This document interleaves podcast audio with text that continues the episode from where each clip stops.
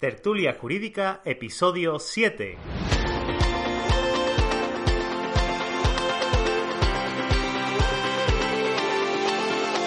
Hola a todos y bienvenidos a Tertulia Jurídica, el podcast donde los profesionales del derecho se quitan la toga y comparten su visión sobre temas de actualidad.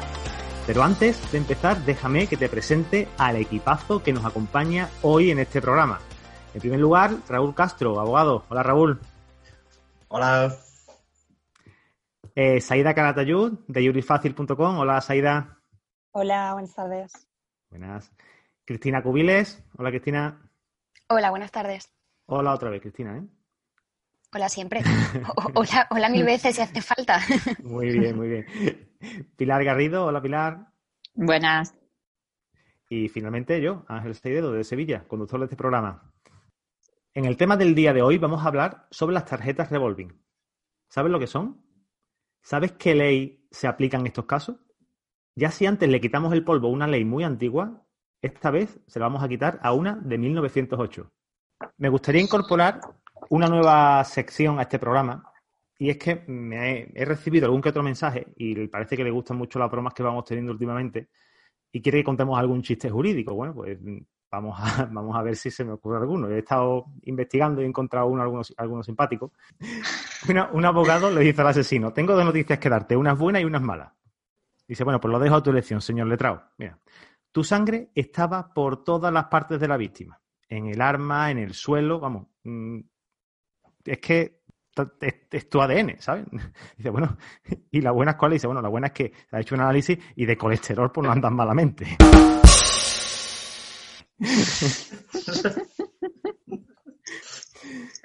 Esto se aplica a la ley Escárate, ¿no? Si mal no recuerdo. Exacto, la ley de usura. Sí. ¿La de usura? Vale. ¿Es de 1908 o es cosa mía? Es de 1908, sí, sí. sí. Vale. Yo voy a decir la lía ahora. No, no, no. Nada, dale. ¿Quién de ustedes me podría decir a mí eh, qué es una tarjeta revolving? Básicamente una tarjeta revolving, pues es, es, fácil, puede ser fácil confundirla con, con una tarjeta de crédito no, normal y corriente, vamos, la tradicional de toda la vida. En principio, en principio tienen muchas notas, muchas notas comunes. Lo que, lo que ocurre es que con una, tarjeta, una tarjeta de crédito normal y corriente, pues eh, tú aplazas el pago y llegado el, por, por, ejemplo, el día 5 o el 20 o, el, o lo que tengas acorda, acordado, te, todas las compras que tú hayas hecho con esa tarjeta te, la, te las cargan en la, en la, cuenta corriente y si no tiene y si no tienes dinero es cuando se te aplican los intereses. Si, no, si en la cuenta tienes dinero, no hay problema, ni, no pagas ni intereses ni nada por lo general. Y, y esta es lo que, la diferencia que tienen con las tarjetas revolving. Las tarjetas revolving, tú haces un, haces, un, haces, los, haces los pagos con la tarjeta y no, no llega un día que se, te, que se te gire el recibo, por decirlo de alguna manera, sino que las tarjetas revolving lo que funcionan es mediante un sistema de, de cuotas, que puede ser de 100, 150, lo, lo que sea. Y, y, en, y, con ese sistema de cuotas lo que, lo que ocurre es que tengas dinero en la, en la cuenta corriente o no, tú siempre vas a estar pagando intereses. Esa es, la, esa es la característica principal de una tarjeta revolving. Digamos que haces uso del crédito que se te pone a tu disposición y luego pues tienes un aplazamiento de la deuda eh, con el interés incrementado en el porcentaje que se haya pactado a X, a X meses. Haces una compra bueno, de 1.000 eso euros, de que el te lo dividen. se ha pactado es complicado. Bueno, pactado. porque- Realmente no está pactado porque Firmado. está en contrato, en contrato normalizado por parte de ellos, no está negociado. Ahí es donde quería entrar. Además Sí, de sí, eso, eh, otra característica que yo también diría eh, para definirla es que se va renovando, cada vencimiento que tiene, ese crédito se va renovando. Es decir, es decir si tú, por ejemplo, pagas de capital 30 euros, el mes que viene tienes esos 30 euros para disponer de ellos. Correcto. Se mete uno en una carrera de la rata, en la típica ruedecita. Te pones a gastar Sí. dinero, claro, como no tienes que estar, como no dispones de él, pues no, ver, no te lo quitan de la cuenta, pues no cuentas con él. Entonces se te monta una pelotera de la hostia. Efectivamente, las claves definitorias de la, de la tarjeta revolving son dos. Una, como bien ha dicho Raúl, es el pago aplazado, que tú lo puedes aplazar y, y lo, que tú, lo que tú pactas realmente de estas tarjetas es el importe que quieres pagar mensualmente y el saldo que ellos te facilitan como disponible. Y la segunda característica que los identifica es, como bien ha dicho Pilar, eh, que el mismo importe que tú pagas mensualmente vuelves a tenerlo disponible para el consumo al mes siguiente. Con lo cual siempre estás en esa rueda de que lo mismo que pagas lo mismo que estás consumiendo. Mm. Y es muy difícil por este, por este hecho cancelar totalmente la deuda. Claro, como dice Cristina, es que en la mayor parte de estos casos el cliente lo que vea es que no solo no rebaja nunca la deuda, sino que cada mes la deuda es como que es mayor, porque nunca ha llegado a conocer realmente lo que tiene que devolver sobre el capital que él ha solicitado. Yo estoy segura de que los clientes, si supieran lo que están firmando, no lo firmarían, porque es, es de locos. Y además le decimos tarjeta, pero también hay otro tipo que no se instrumenta en una tarjeta, sino en una disposición que te mandan a una cuenta. Y es exactamente igual. Con lo cual, a veces también eh, los consumidores pueden confundirse. No es solo una tarjeta, o sea, hay tarjetas y luego hay otros que son créditos. Créditos que no paramos de verlos en los anuncios de crédito fácil que te lo mandan con mm. una llamada. Sí. Entonces, entran de estos, de estos créditos revolving. ¿Y detrás de este tipo de productos quién están? ¿Entidades financieras o, otras empresas de usura? Porque realmente es usura, ¿no? Decir usura. Hay de todo, financieras, créditos, eh, también entidades bancarias de, primer nivel. entiendo que todo el problema viene en que el porcentaje no se pacta. ¿Qué porcentaje? el cliente nunca llega a conocer cuál es el, tipo de interés que va a pagar. Generalmente el tipo de interés te lo están poniendo superior al 20% cuando tú te tienes que ir al interés legal del dinero, que este año, por ejemplo, está en un 3%, que te estén aplicando un 20% es totalmente usurero, pero es que ya no te aplican un 20%, te están aplicando un 27, un 28%, por lo tanto nunca vas a rebajar esa deuda, siempre estás pagando mm. intereses. Claro, qué bestia. Sí, además, es que una de las cosas que más llaman la atención es eso. Eh, llega un momento que ni ellos saben lo que han consumido con la tarjeta porque esto es una bola increíble. El contrato que han firmado ha sido a lo mejor en la puerta de un centro comercial diciéndole no te preocupes, esto si quieres lo puedes tener a fin de mes, pero si te interesa aplazarlo, paga 30 euros al mes y ya está. Y en, cualquier momento alguien puede echar mano de, de cualquier necesidad. El problema es eso, cuando se dan cuenta de que a, todos los meses le cargan una cuota de X. Además, a veces incluso las entidades aprovechan a subirle la cuota sin preguntarle. Empiezan a lo mejor pagando 30 euros y de pronto empiezan a venirle 150 euros. Y en esos 150 euros no solamente tiene una parte pequeñísima de capital, una gigante de intereses, pero es que además aprovechan para meterle seguros. Seguros que luego jamás en la vida se pueden solicitar. Si, por ejemplo, de desempleo empiezan a poner la excusa, no tienen, en ningún momento los clientes han firmado ese contrato de, seguro. En muchos de los casos ni siquiera tienen copia del contrato de la tarjeta. Y si lo tienen, es ilegible. Yo tengo Porque tener una letra pequeñísima minúscula, es imposible comprenderla. Perdona, Cristina, que te haya cortado. Hmm. Nada, simplemente por, comentar que yo tengo un contrato de un cliente que contrató este tipo de tarjetas y después de mover Roma con Santiago conseguimos el contrato para ver realmente las estipulaciones y cómo deshacer la bola económica a la que se estaba metiendo y es lo más parecido a un prospecto de un medicamento es o tienes que sacar la lupa para poder leer lo que hay, hay recogido y las estipulaciones contractuales. Pero yo, por ejemplo, mm, en varios asuntos que he llevado no he tenido ni documentación.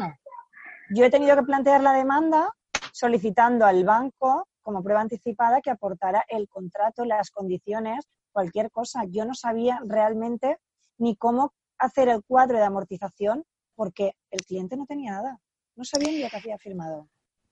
Pero, Porque las firmas de este tipo de.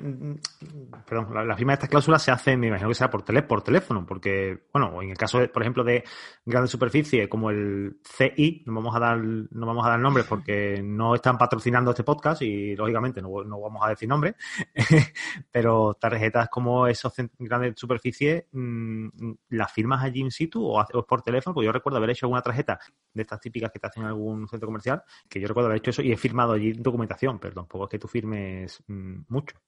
Claro, pero lo has firmado y a lo mejor no has tenido una copia de esa documentación. ¿Se no, no, te quedas ellos? con copia, te quedas con copia. Se lo queda el comercial del, del, del puesto y punto.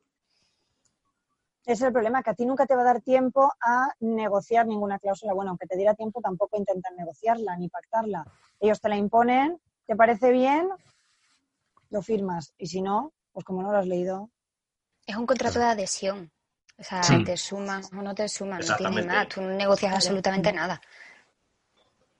Exactamente, lo que, lo que te suelen hacer, pues te, te coge allí el, el, comercial de turno, te lo vende todo muy bien, que con esto vas a, va, no vas a tener ningún problema y, y, claro, te lo venden tan bien que si no eres, un, no eres una persona muy avispada en ese, en ese ámbito, pues al final ac acabas cayendo.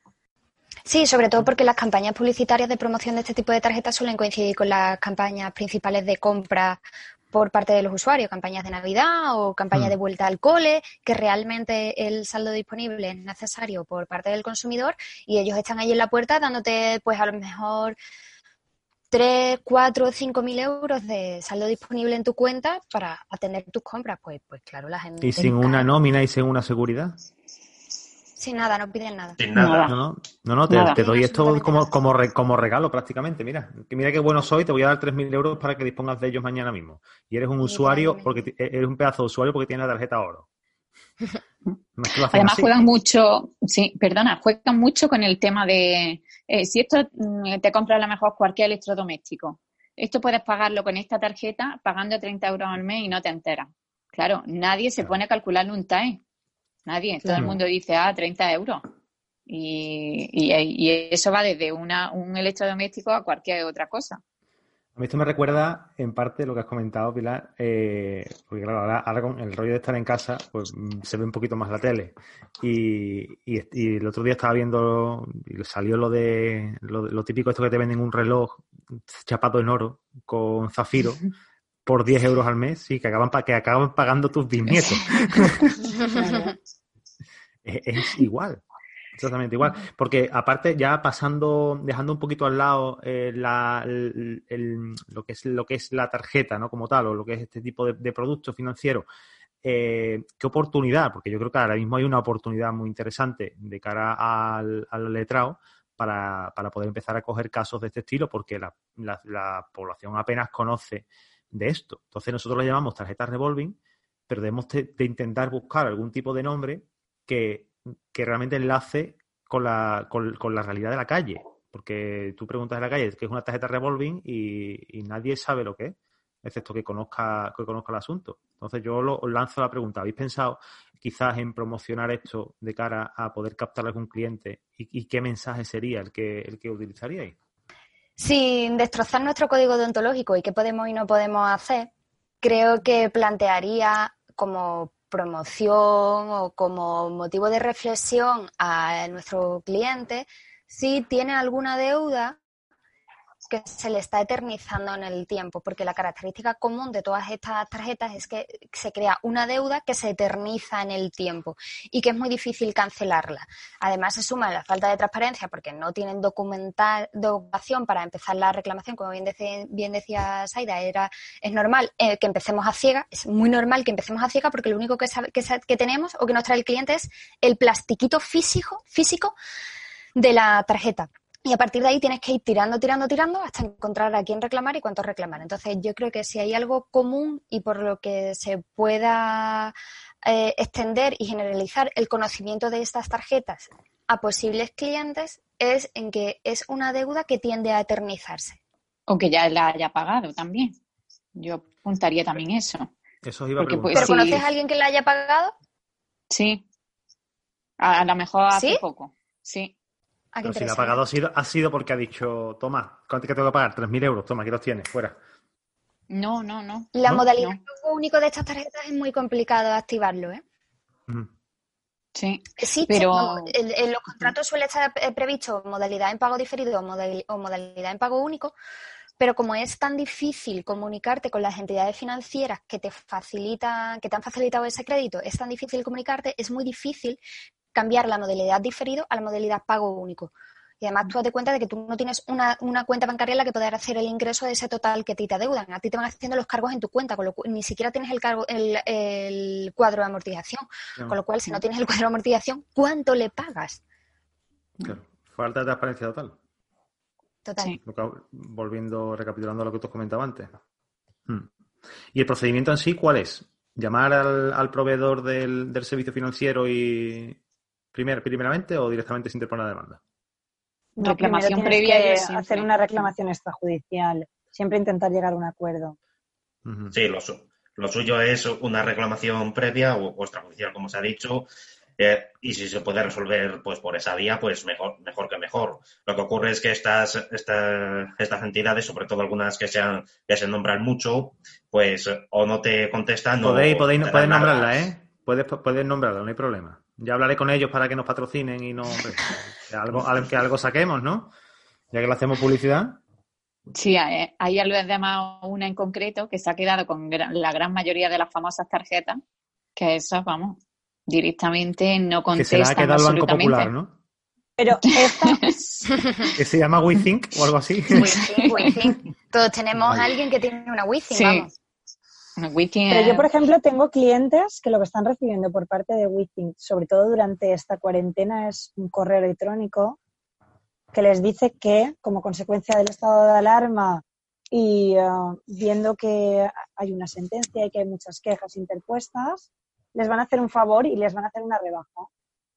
Y les rebajan el TAE de un 28. Yo tenía un cliente que tenía un 28,2 y otro que tenía un 27,4, si no recuerdo mal y que se lo iban a rebajar a los dos alrededor de un 21 o 22.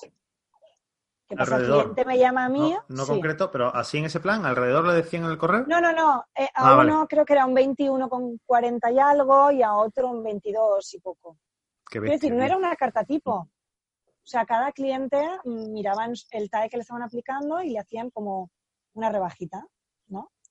Claro, a raíz de la última Casi, que prefiero irme, irme a una gasolinera y, que alguien me deje dinero, a, pedirle dinero a, El problema es que los clientes, lo que, bueno, a mí, por ejemplo, me llaman y me dicen, Saya, pues mira, pues no está tan mal, ¿no? Me están haciendo el favor y se están portando bien.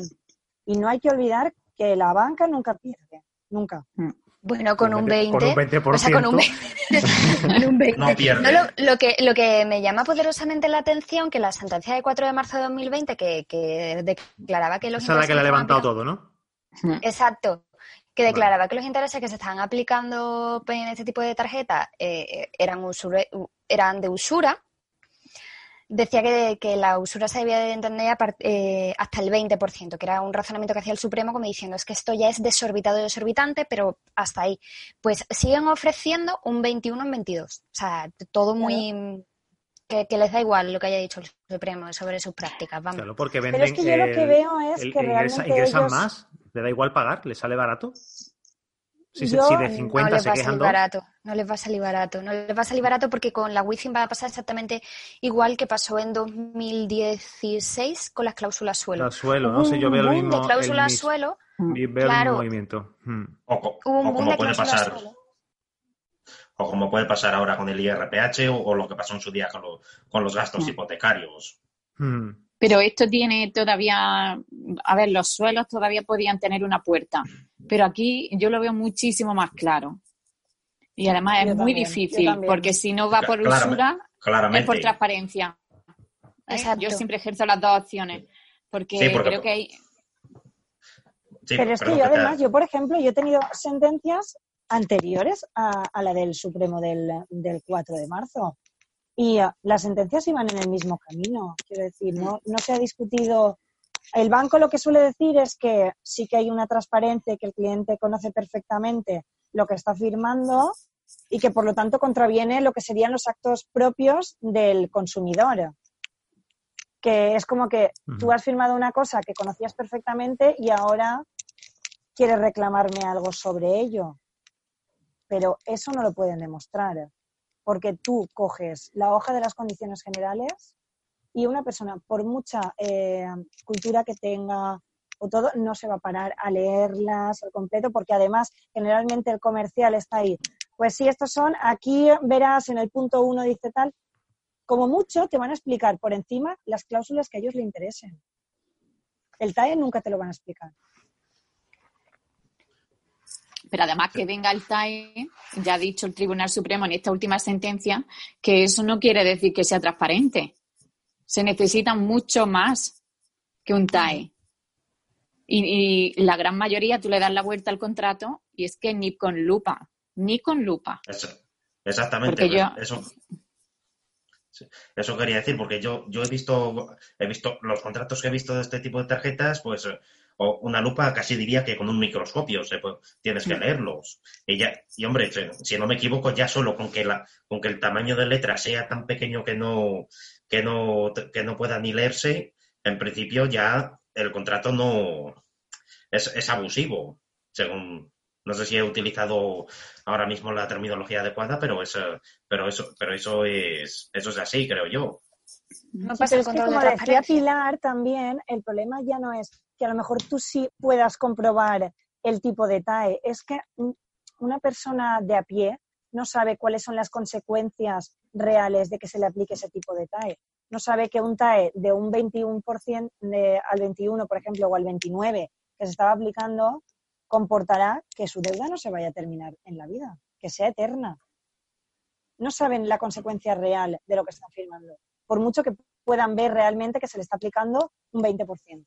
Y eso también se debe, sobre todo, a una falta de transparencia, no solo ya respecto de, los tipos de intereses ni de las ni de, las cláusulas del contrato, sino, de, sino del propio funcionamiento de la tarjeta porque yo, yo, en su día pues estudié un poco este, este tipo de, productos y siempre, y siempre radicaban en lo mismo. Este tipo de producto, en el mejor de los casos y sin, y sin, los, eh, y sin tipos de interés eh, abusivos, lo que es un tipo de producto como aquel que dice para, para imprevistos o para gastos que no sean, que no tengas que hacer de, una forma continuada en el tiempo. Por, por ejemplo, pues por ejemplo, pues, por poner un ejemplo así un poco, un poco absurdo ahora a priori, pues para pagarte las, vacaciones, las vacaciones del verano. Las, las pagas con esa tarjeta, se te va aplazando el se te aplazan los pagos en la forma que esté pactada, en las cuotas, y llegado el término y llegado ya la última cuota, pues ya se termina. Pero ¿qué es lo que, qué es lo que pasa si que mucha gente ha venido utilizando estas tarjetas para los gastos corrientes, que sí para las compras, que sí, que sí para no sé, para no sé qué, para todo tipo de gastos que, que, se hacen en el día en el día a día. Y es ahí donde empieza esa, esa, esa rueda la pelota, que Exactamente. Claro. Y, y, claro, todo esto tiene, su, tiene muchísima lógica. Eh, de cara al cliente, de cara al cliente final, ¿Cuánto dinero se puede recuperar de, este, de esto? Porque, claro, aquí lo que estamos hablando es de dinero, a fin de cuentas. Mm. Si el tipo de interés normal, no sé, está en el 6,5 en cualquier banco que te, puede, que te pueda dar un préstamo personal, un 7%, no sé cuánto están. ¿Cuánto están? No, lo que te iba a decir es que no, no es, no, no, que con independencia de lo que esté el tipo de interés, que no, lo que, lo que se consigue por medio de estos procedimientos es que no te cobre los intereses. Con lo cual tú únicamente devuelves el principal. Mm. Vale. ¿Y el capital que ya has pagado anteriormente no cabe la devolución? Los intereses sí. De los intereses. Claro, a eso me, a eso me refiero, la diferencia de los intereses. que tú has estado pagando. Se lleva dos años con la tarjeta pagando, intereses. Pero no lo pagas, pero no lo pagas con los intereses ordinarios, sino que solamente pagas principal. Es lo que quiero decir. Lo que se está haciendo en muchos procedimientos es que si tú has abonado mucho de intereses, se utiliza esa cantidad para abonar el principal. Claro, y te devuelven compensación. Sí, sí, sí, sí. Y si ya lo has pagado, pues ya si pones la demanda solicitando los intereses. O cuando tú superas, lo que ella, lo que ha dicho Saida, que si tú ya has superado con el pago que has hecho mensual el principal, el resto que haya te lo tienen que devolver. Que es el efecto del artículo 3 de la ley de, cuando se aplica la ley de la usura. Yo he hecho una simulación para que sea un poco más claro de entender de qué estamos hablando realmente porque el Banco de España ha incluido en su página web un simulador Entonces he hecho una simulación rápida para que se entienda realmente el número de, de qué es lo que estamos hablando. Y para un crédito de una tarjeta revolving de 3.000 euros, pagando 50 euros al mes, te sale un, avisito, eh, un aviso en la, en la página web del simulador del Banco de España que te dice que la duración del crédito va a ser indefinida y que además aumentará, con lo cual es imposible pagarlo. 3.000 euros con una tarjeta revolving, le he puesto 27 de tipo de interés, que no es el más alto por lo que hemos estado comentando, a 50 euros mensuales te dice que no lo vas a terminar de devolver en tu vida porque la duración se va a tornar en indefinido. Por esto que hablamos de que la disposición puede, puede volver a, hacerse. Qué bestia. Como esa ha sido la primera simulación y, me ha salido ese resultado, he cambiado los parámetros. He vuelto a poner 3.000 euros eh, y pagando al mes 100, 100 euros. Me sale una duración de casi 5 años pagando los 100 euros de tal modo que acabas pagando 5.051 euros, es decir, pagas 2.000 euros de intereses. De 3.000. De 3.000. O sea que lo, volvemos a lo que comentaba yo al principio. Más vale irte a un barrio chungo que te dejen dinero. Sí. Por supuesto. Asumiendo el riesgo de que te, que te corten las piernas o te corten un dedo si no lo devuelves. Joder. Pero es que aquí por poco te cortan un riñón, ¿sabes? O sea, te vas al banco porque parece más fiable y necesitas, vamos, donarte, donar un órgano para devolverlo. No, no, donar no, que te lo tripan Sí, además otra cosa que no sé a vosotros, pero a mí me vienen muchísimos clientes que, claro, eh, han utilizado una tarjeta y claro, ya llega un momento que no pueden pagar las cuotas porque están hasta arriba. Entonces sacan otra de otra entidad. Y entonces la bola ya a veces llegan que tienen cuatro, cinco, eh, han llegado algunos con siete y ocho tarjetas. Y claro, ya es 25 de aquí, 50 del otro, 100 del otro. No pueden. Y entonces cuando vienen al despacho diciendo, eh, mira, me estoy dando cuenta que no puedo pagar las cuotas y solo puedo ya este mes sacar 50 euros de la tarjeta de no sé qué y ya no puedo sacar más. Yo también he tenido clientes así, de los típicos mini créditos rápidos que te los dan el mismo día, 300 euros en una hora. Claro, en mm. una hora, pero luego tú no te has fijado bien a cómo tienes que devolverlos. Cuando dicen, los devuelves sin intereses, generalmente sin intereses es durante los 15, 20 o 30 primeros días y luego los intereses son completamente abusivos. Y el problema es cuando no puedes pagarlo, sacas otro de otra entidad. Vamos, es que esto lo tenemos a la orden del día y está publicitándose todos los días en la televisión. Y esto lo podemos hilar también con, el, con lo que comentamos el otro día en el episodio número 4, Pilar, sobre, sobre la ley de la segunda oportunidad que habría posibilidad de negociar, entrar en este caso y aplicarla. Si hay alguien que se encuentra en la situación en la que tú acabas de mencionar hace un momentito. Hombre, la gran mayoría de los casos que vienen con tantas tarjetas, yo les recomendaría la segunda oportunidad. Puedes ponerte con un tema de demandarlas de una en una o esperar a que te demanden, pero la, solución más rápida es esa. Incluso eh, si se hiciera, si tuviéramos un mediador en el acuerdo extrajudicial de pago, se podría llegar a un acuerdo. Me gustaría que comentásemos la sentencia de, marzo, la que se publicó y, se, sacaba esto a la luz. Eh, no sé si tenéis alguna aportación acerca de ella o, si hay alguna otra sentencia que conozcáis que podáis dar un poquito de luz, Pilar. Tú que sé que estás bastante metida en el asunto este. Bueno, la primera sentencia fue la de 25 de noviembre del 2015, la 628, que además mm, justamente el mismo ponente que ha dictado la 149 del 2020, la famosa sentencia del 4 de marzo. Y, la verdad, pues esperaba que viniera en el mismo sentido y, así ha sido. Ha ampliado un poco más y, yo creo que sobre todo yo de esta última sentencia lo que creo que ha dejado muy claro es que abre la puerta a que no solamente se pueda solicitar la nulidad por cláusula, o sea, por la ley de la usura, ¿no? Sino que también eh, hay una falta de transparencia en la gran mayoría de esos contratos. Con lo cual, para mí es de lo que más claro deja. Luego establece ya los tipos. La primera vez consideraba que, se debían de aplicar el tipo de interés, había que compararlo con los tipos que se aplicaban para los créditos eh, de 3 a 5 años, ¿no? Préstamos al consumo, sobre mm. todo. Y ahora, como el, Banco de España en 2017 ya venía en su estadística todos los temas del crédito revolving, ya sí entra a valorarlo con las tarjetas revolving.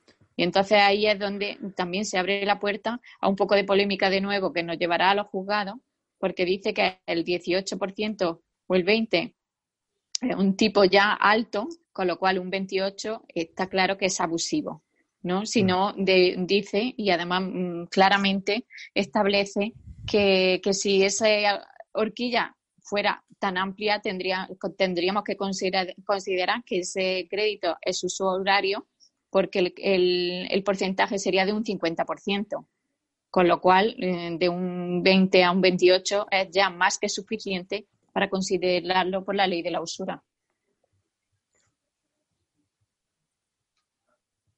Yo también recalcaría en esta última sentencia que eh, deja muy claro que la nulidad es radical, absoluta y originaria. Es decir, no se puede subsanar ni puede prescribir. Que yo lo que, lo que estaba comentando antes de los correos que están recibiendo algunos clientes que les dicen que intentan, bueno, que van a rebajarles el tipo de TAE, yo entiendo que lo que pretenden ahí es intentar hacer una subsanación no sé si decirlo así, no sé si está bien dicho subsanación, pero bueno, intentar subsanar un poco eh, el abuso que han cometido a lo largo de los años, pero que la sentencia del Tribunal Supremo deja muy claro que esto es insubsanable. Además de que lo que quieren subsanar, si les están aplicando un 21%, pues tampoco es muy legal. Pero sobre todo que no prescribe que porque tú hayas liquidado la deuda no se te quita la oportunidad o el derecho de reclamar, o porque hayan pasado cinco años no, no dejas de tener tu derecho, porque si una cosa es nula, no prescribe. Mira, vamos a poner un caso práctico, ¿vale? Yo hace cosa como 10 años aproximadamente tenía una tarjeta de esta de esta de este mismo banco y no sé si fue 2.000 euros o 3.000 euros que, los que utilicé. Eh, al final mm, lo que hice es que me inflé de llamar a la compañía, eh, de vía X, cogí el dinero del banco y se lo, y se lo terminé de, liquidar. En el caso mío, de hace 10 años, ¿podíamos eh, solicitar la devolución de los intereses? Yo entiendo que sí. Habría que analizar tu contrato, pero si no prescribe y se te han aplicado, bueno, habría que, verlo todo. Ah. Primero con la reclamación extrajudicial, solicitar la documentación a la entidad bancaria y luego, si se te ha aplicado realmente una, un interés que sea usurero y por lo tanto es nulo, no prescribe. Vale. Digo para que la audiencia, si se ve en un caso similar o si conoce de alguien que haya tenido una tarjeta de este estilo o una cuenta de este estilo, que sepa que cabe la posibilidad de, reclamar haya pasado uno, dos, tres, cuatro, cinco, quince años. Que esto es lo que, está ocurriendo con las cláusulas suelo hoy en día muchísima gente que ya liquidó su hipoteca hace muchísimos años, hoy en día está reclamando. Bueno, ¿y qué pensáis? ¿Qué opciones le podemos dar de formación, digamos, a algún compañero que esté pensando eh, o que tenga algún procedimiento similar o que tenga algún cliente que le haya, que le haya hecho la consulta? Eh, ¿Alguien me puede, le podría dar algún consejo? Bueno, Ángel, yo creo que lo primero sería, como ya hemos comentado, plantear una reclamación extrajudicial en la entidad bancaria, y generalmente como la respuesta va a ser negativa, ya nos meteríamos en lo que sería un procedimiento ordinario donde yo ejercitaría la acción de la nulidad del contrato de la tarjeta de crédito y en muchísimas ocasiones plantearía una acción subsidiaria de nulidad de la cláusula de lo que serían los intereses remuneratorios y de la comisión mm, por reclamación de la cuota impagada, que muchísimas veces los clientes han dejado de pagar una cuota y, ah, y estas entidades le siguen cobrando comisiones por hacerle la reclamación. Cuando mm. muchísimas veces estas reclamaciones no se, no se llevan a cabo. Esto ocurre como con la comisión por descubierto. A ti el banco no te está informando de que te has quedado en descubierto y te está cobrando una comisión. Entonces yo sí que ejercitaría la, la acción de nulidad de esta cláusula y sobre todo también enlazarlo siempre a una acción de reclamación de la cantidad, porque has pagado unos intereses de más que se te tienen que devolver.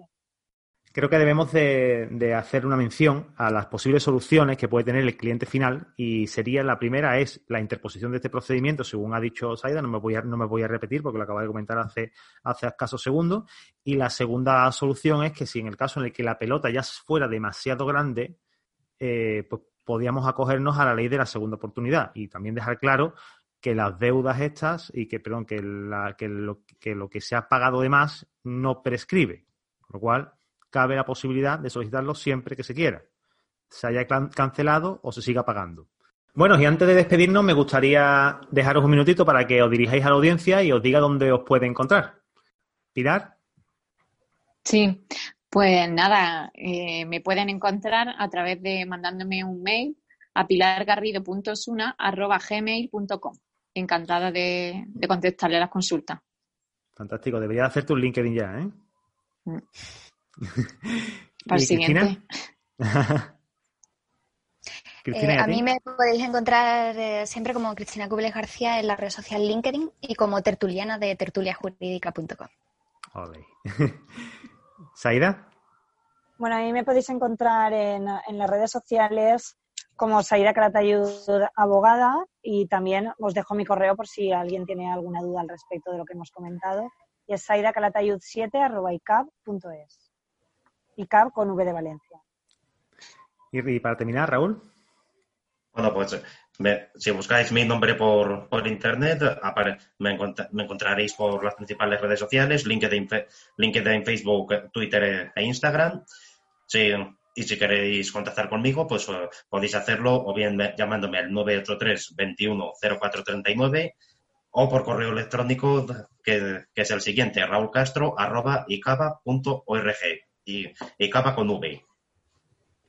Y para terminar, yo, mi nombre es Ángel Seidedo, como ya, ya sabéis, ya lo comenté al principio, eh, estoy en todas las redes sociales, incluso en TikTok, así que bueno, me podéis seguir también por ahí, LinkedIn, Twitter y demás, y mi página web personal, eh, a6dedos.com. Entonces, lo, lo, comentado, aquí también en la página web de tertuliajurídica.com tenéis formulario, tenéis ya el, el, acceso a la newsletter para poder apuntaros y que os lleguen los, los episodios, los primeros. No tenéis que esperar a que os notifique vuestro reproductor de podcatcher. Y bueno, pues ha sido todo un placer eh, estar con ustedes esta tarde tan maravillosa y nos vemos pronto. Familia. Adiós. Adiós. Hasta luego. Hasta luego. Hasta luego. Un abrazo. Chao, chao.